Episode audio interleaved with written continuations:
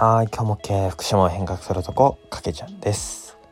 はいということで今日も OK お休みラジオ本日も始めていきたいと思います。本日はですね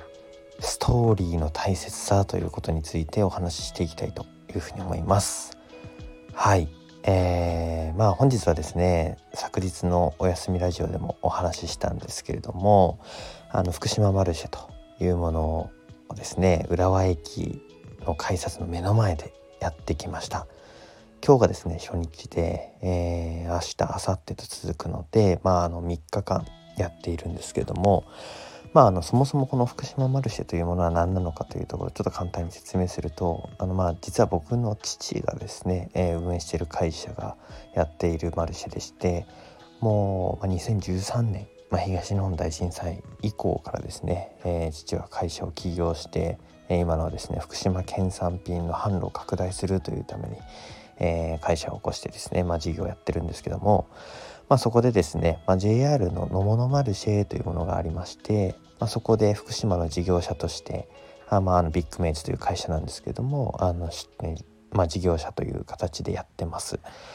でまあ僕自身もですねそこで大学時代からアルバイトみたいな形であのいろいろ働きつつではあったんですけども、まあ、今フリーランスになってですねまああの4月まあいろいろ仕事の関まああの落ち着いてる関係もあってですね、えー、お手伝いをしたりとかしています。で、まあ、あの今回浦和駅というところであの丸4 3日間やってたので、まあ、そこをあのお手伝いしてるっていう形なんですけども、まあ、そこでですね今日、まあ、一番の気づきがあったところで言うと、まあ、そのストーリーを伝える大切さみたいなところでであのまあマルシェってね、まあ、皆さんも想像してもらえると分かる通り、まあ、あのその時にですね、えー、まあ、そのマルシェの出店、まあ、我々のものでいうと福島のですねお野菜とか果物とかあとはま加工品ですね、まあ、いろんなこう漬物とかラーメンとかのものとかをあの持ってきているんですけれどもまあやっぱり販売のお仕事なのでお客様とコミュニケーションを取るっていうことが、まあ、一番重要になってきたりとかする中でまあ、今日一番そのあのこれ大事だなというふうに思ったのがやっぱその商品の,、まあ、あの機能機能というかその商品のなんだろうな説明をするというところって正直あまり意味がないなというふうには思っていてどちらかというと今日ですね、まあ、あのそのストーリーを伝えることによって、まあ、お客様にすごい喜んでもらえたっていったところがありました。えー、例えばですね、まあ、具体的に言うと、まあの福島マルシェではいちごが今まだ出ているんですね。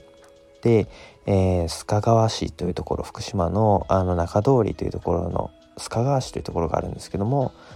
あすいません。須賀川市ではありません鏡石町ですね。はいすいません。鏡石町の吉田さんという農家さんが作ってるまあいちごがとちおとめがあるんですけども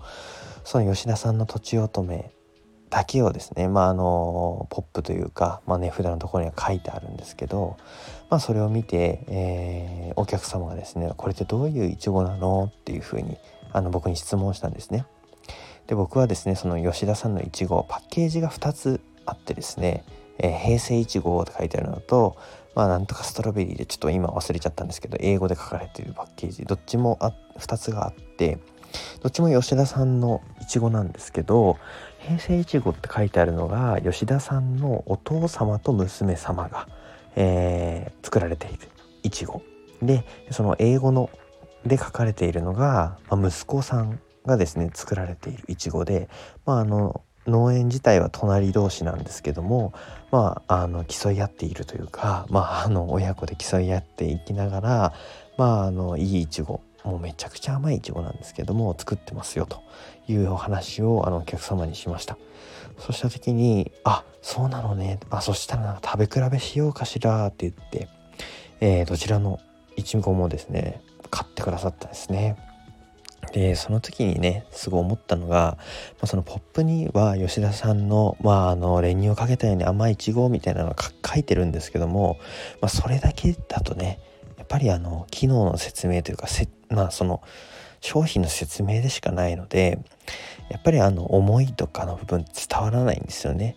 ただ、まあ、今日あのそのいちごをですね買おうとしている、まあ、検討しているお客様から質問あった時に僕がさっきのようなですね、えー、お父様と娘様がこれを作っていて息子さんがこれを作ってて競い合いながらあの高め合いながら作ってるんですよで地元でも並ばないといちご買えないイチゴなんですよっていう、まあ、そういうストーリーをですね、えー、伝えてあげることで、まあ、お客様からしたらすごくあそれだったら買ってみようかなみたいな風に思うというところをすごく実感できたので自分自身ですねすごいいい気づきだったなというふうに思いました。やっぱりまあいろんな商品サービスあると思うんですけどもまあもうありふれているので、まあ、その商品サービスのですねまあ機能とかの説明ではなくてまあその背景にあるストーリーみたいなものをしっかりとあのお客様に伝えていくということは、まあ、あのオフラインのこういう販売のお仕事でもそうですし、まあ、ウェブ上でもですね非常に大事になっていくんじゃないかなというふうに改めて思いました。はいということで今日はですねストーリーを伝える大切さというところについてお話をしました。はい、えーまあ、最後にお知らせもあるんですけども、えー、明日から明日明後日かまでですね浦和駅でえー、僕がですね改札出た後に大声で福島マルシェ開催中ですってお話あまあ叫んでいますので、えー、ぜひですね浦和駅近い方は立ち寄ってくださいはい。僕の満面の笑みで、えー、お迎えしますのでよろしくお願いします。はい。ということでもうめっちゃ疲れてですね眠いので寝たいと思います。はい。皆さんもですね今日も一日 OK だったというふうに言って明日も全力で楽しんでいきましょう。ということで今日も OK おやすみなさい。